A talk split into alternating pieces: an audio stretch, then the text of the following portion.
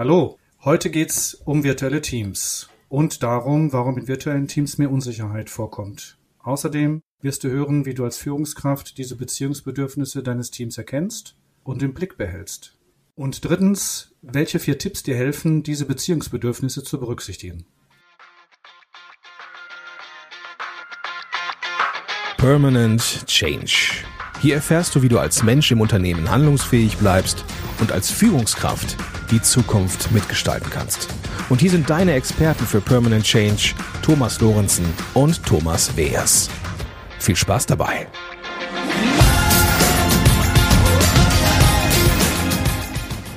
Hallo zusammen, ich bin Thomas Lorenzen. Und ich bin der Thomas Weers. Und wir beraten und begleiten Unternehmen dabei, durch den permanenten Wandel einen Wettbewerbsvorteil zu bekommen. Sag mal, Thomas, warum ist es eigentlich heute bei, gerade bei virtuellen Teams so, dass es da zu mehr Unsicherheit kommen kann?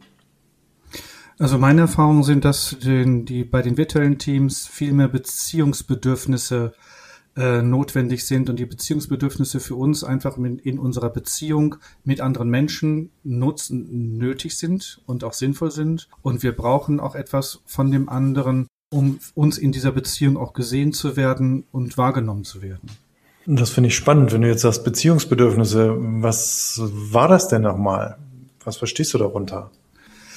Also Thomas, die Beziehungsbedürfnisse sind nach Richard Erskine wesentlich für Teams in der Zusammenarbeit. Und liebe Zuhörerinnen, lieber Zuhörer, äh, wir geben auch in den Show Notes ein paar Informationen zu dieser Studie und auch zu diesen Beziehungsbedürfnissen von Richard Erskine. Und Thomas, ich würde gerne hier heute im Podcast so die, die drei wesentlichen ähm, Beziehungsbedürfnisse mal ansprechen, die notwendig sind, gerade in virtuellen Teams, dann, äh, ich sag mal, so eine, ähm, ein gutes Miteinander zu entwickeln. Hm. Also wenn ich dich jetzt richtig verstehe, dann sind das Bedürfnisse, die im Kontakt miteinander entstehen, oder wie siehst du das? Ja, dass wir Menschen Beziehungsbedürfnisse in Beziehungen haben und die wir auch gerne von dem anderen befriedigt bekommen. Und ich sage, nenne einfach nur mal das Beziehung, das Bedürfnis nach Sicherheit. Ja. Ne, also wie, wie, wie siehst du für dich das Thema zum Beispiel der Sicherheit im Homeoffice? Naja, das kann ich mir sehr gut vorstellen, dass, dass also je je isolierter ich bin, und das bin ich ja gerade im Homeoffice, ähm, ne? also ich habe keine Kollegen um mich rum, ich habe die Führungskraft nicht um mich rum, ich bin da ganz alleine und ähm, habe gerade kürzlich eine Coachie gehört, die zu mir gesagt hat, na, ich fange schon an, mit meiner Katze zu sprechen. das ist ja ähm, toll. Das finde ich schon eine spannende Entwicklung. Aber es zeigt das vielleicht, dass man eben sagt, okay, ich habe das Bedürfnis nach Sicherheit und werde immer unsicherer, je isolierter ich bin. Ja, jetzt frage ich mich natürlich die Führungskraft, wie kann sie denn diese Beziehungsbedürfnisse im Team erkennen und wie kann sie die auch im Blick behalten?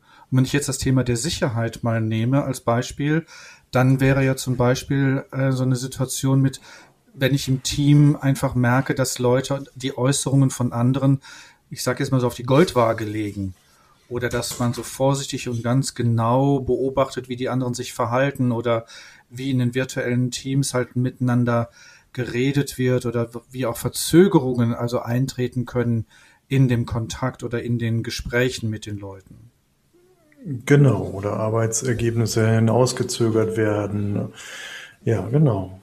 Und ähm, das wäre ja im Prinzip so dieses erste äh, Bedürfnis in dieser, in dieser Tabelle, die wir insgesamt nachher auch nochmal in den Show Notes äh, verlinken werden, damit du, liebe Zuhörer, liebe Zuhörerinnen, sich dann da auch nochmal vertiefend einlesen können. Das zweite, was wir aufgreifen wollten, ist äh, das Thema Schutz. Ja, also wenn, wie, wie kann ich Schutz eigentlich in der heutigen Zeit äh, in virtuellen Teams gewährleisten? Also zum Thema Schutz fällt mir so dazu ein, dass wenn die Mitarbeiter sich jetzt nicht geschützt fühlen in diesem virtuellen Team oder im Raum dieses virtuellen Teams, ähm, dass dann so psychologische Spiele beginnen zwischen den Mitarbeitern.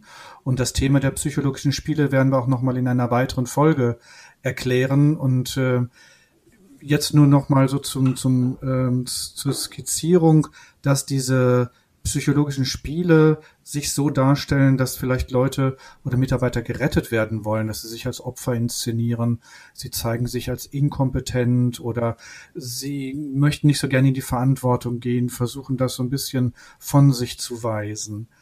Und ich bekomme das so manchmal in den Kontakten in den Unternehmen mit, wie dann die Mitarbeiter versuchen, auch so den Fehler bei den anderen zu finden und zu suchen.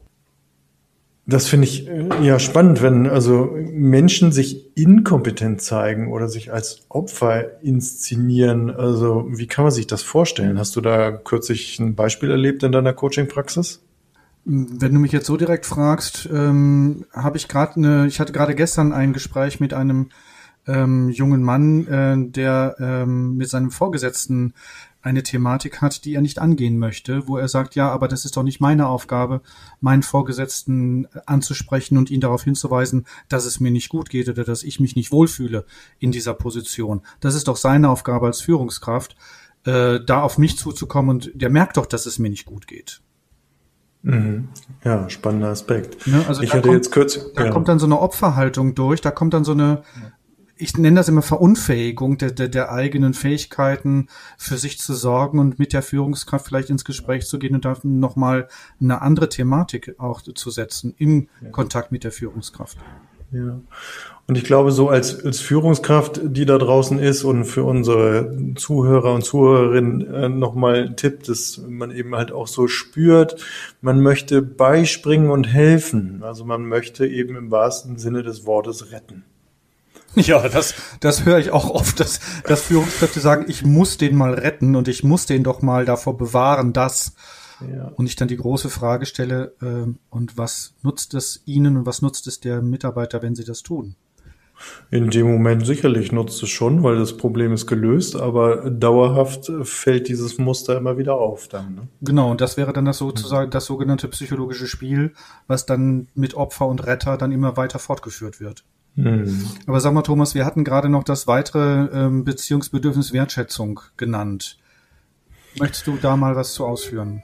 Naja, das äh, Wertschätzung ist für mich eben ganz, ganz wichtiges Thema. Ähm, also nicht nur jetzt in Corona-Zeiten, Corona-Zeiten ja noch viel mehr, weil man mag sich eben vorstellen, äh, dass die, die Mitarbeiter eben alleine in ihrem äh, Homeoffice draußen sitzen. Und ich nehme noch mal das Beispiel, was ich gerade gebracht habe, der des äh, Coaches, die also schon angefangen hat, mit ihrer Katze zu sprechen und sich auszutauschen, weil eben dieser Austausch, dieser Wahrnehmung äh, von anderen Kollegen oder auch meiner Führungskraft eben völlig ausbleibt.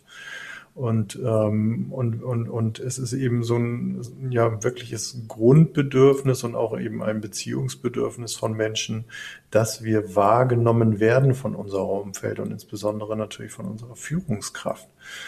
Und äh, wenn wir diese Wahrnehmung und dieses Feedback eben nicht bekommen, ähm, dann, äh, weil es ein Bedürfnis ist, organisieren wir uns eben Wege, dieses äh, Bedürfnis zu erfüllen oder erfüllt zu bekommen. Und ähm, wenn wir dann eben keine positive Rückmeldung bekommen, dann macht sich eben in Organisation plötzlich so ähm, eine, ja, eine Fehl, ein Anstieg der Fehlerhäufigkeit bemerkbar ähm, ja, die Menschen werden untereinander angriffslustiger, ähm, weil man sich eben so, so im Inneren eben die Spule so abläuft, bekomme ich eben nichts Positives, dann organisiere ich mir negative Anerkennung. Du Thomas, ich würde jetzt gerne unseren Zuhörern und Zuhörerinnen die vier Tipps mal zur Verfügung stellen, wie sie die Beziehungsbedürfnisse als Führungskraft wahrnehmen oder auch berücksichtigen können und was sie machen können, um da, ich sag mal, unterstützend tätig zu sein. Ja, sehr gerne. Vielleicht fange ich mal an mit dem, dem Thema äh, oder mit dem, dem ersten Tipp. Ähm, also ich finde es eben sehr, sehr wichtig als, als Führungskraft, die Strukturen, die da sind, dass man die transparent macht, dass ähm, ich als Führungskraft meinen Mitarbeiterinnen ähm, eine klare, souveräne Anleitungen gebe und dass ich die Ziele, die ich setze, ähm, nachvollziehbar gestalte und, und, unter, und auch wirklich eben zusehe, eine stabile Unternehmenskultur transparent zu machen ihnen gegenüber. Das wäre so das Erste. Das zweite für mich wäre, dass man den persönlichen Kontakt hochfährt, also und auch noch intensiver gestaltet als vorher im analogen Bereich, dass man mit den Mitarbeitern viel mehr in Kontakt ist und mit ihnen sich über die virtuellen Medien viel mehr austauscht. Also so zum Beispiel, dass man täglich vielleicht für sich für zehn Minuten zusammensetzt äh, virtuell, um Sachen abzustimmen oder abzuklären, nachzufragen, wie geht's, was läuft gerade, wie geht's bei dir zu Hause. Einfach auch so das das Interesse an dem Menschen zu zeigen. Ja, genau, finde ich ganz toll. Das ist also auch so ein Beispiel aus der Praxis. Die treffen sich eben für zehn Minuten zu einem Café vor einer Rezeption und tauschen sich darüber aus. Ähm, so war es halt früher, ne? Was, was ist möglich? Und das haben sie in die virtuelle Welt überführt und gesagt, dieses Coffee-Meeting, das behalten wir bei. Und äh, wir treffen uns in Zoom und oder Teams und äh, sprechen darüber. Ja. Also ich finde es eine schöne Idee, das dann in dem, im mhm. virtuellen Team weiterleben zu lassen. Und als dritten Tipp würde ich gerne ähm, den Führungskräften mitgeben, dass sie die Leistung der Mitarbeiter noch mehr anerkennen. Also dass sie auch eine Initiative, die von den Mitarbeitern stattfindet, also auch gutheißen und fördern und auch respektvoll einfach dieser, dieser Leistung gegenüber treten und eine Rückmeldung auch dazu geben. Also so nach dem Motto, das war wirklich toll, was du da gemacht hast. Das hat mir wirklich gut gefallen oder das hat unserem Team wirklich gut getan, was du da für uns getan hast und was du für uns gemacht hast, um einfach diese Wertschätzung und die Sichtbarkeit des einzelnen Mitarbeiters dadurch nochmal zu verstärken. Ja, und als vierten Punkt würde ich natürlich gerne äh, noch anfügen, dass du draußen als Führungskraft eben ein verlässlicher, ein vertrauensvoller Partner für deine Mitarbeiter und Mitarbeiterinnen äh, bist und, und Orientierung gibst und klare Absprachen triffst, ähm, die Erwartungen, die von deinen Mitarbeiterinnen da sind, eben auch abholst und äh, managst. Und bei allem darüber hinaus natürlich ist eine gesunde Feedback-Kultur ja auch richtig und wichtig. Soll heißen, dass also Fehler halt auch ähm, offen und transparent besprochen werden können. Gut, aber zu allem ist eben sind äh, jetzt gerade mal drei Beziehungsbedürfnisse gewesen, ähm, die wir dir vorgestellt haben hier. Und ähm, wir finden, dass ähm, wir dir natürlich noch einen viel tieferen Einblick geben wollen zu allen acht Beziehungsbedürfnissen, die es da insgesamt gibt und die wir in Organisation und in dem Führungsalltag halt auch wiederfinden. Äh, deswegen haben wir beschlossen, hierzu halt auch noch ein Webinar zu machen äh, zu die, all diesen Beziehungsbedürfnissen. Dazu aber gleich mehr. Genau, Thomas, weil ich würde vorher noch mal kurz das Fazit äh, dieser heutigen Episode zusammenfassen. Und zwar erstens, dass die emotionale Unsicherheit in den virtuellen Teams auf jeden Fall höher ist als normal im Alltag zu spüren ist. Dass auch diese, diese Distanz durch das Homeoffice den Kontakt beraubt und es auf der anderen Seite braucht es mehr Kontakt zwischen den Führungskräften und den äh, Mitarbeitenden.